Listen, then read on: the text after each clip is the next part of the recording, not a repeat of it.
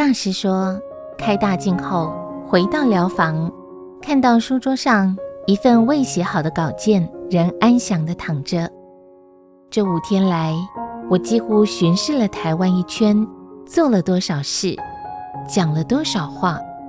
解决了多少的问题，接引了多少的信众，却遗忘了桌上这份尚未完成的文章。突感一个人不管再怎么能干，怎么用心，怎么周全，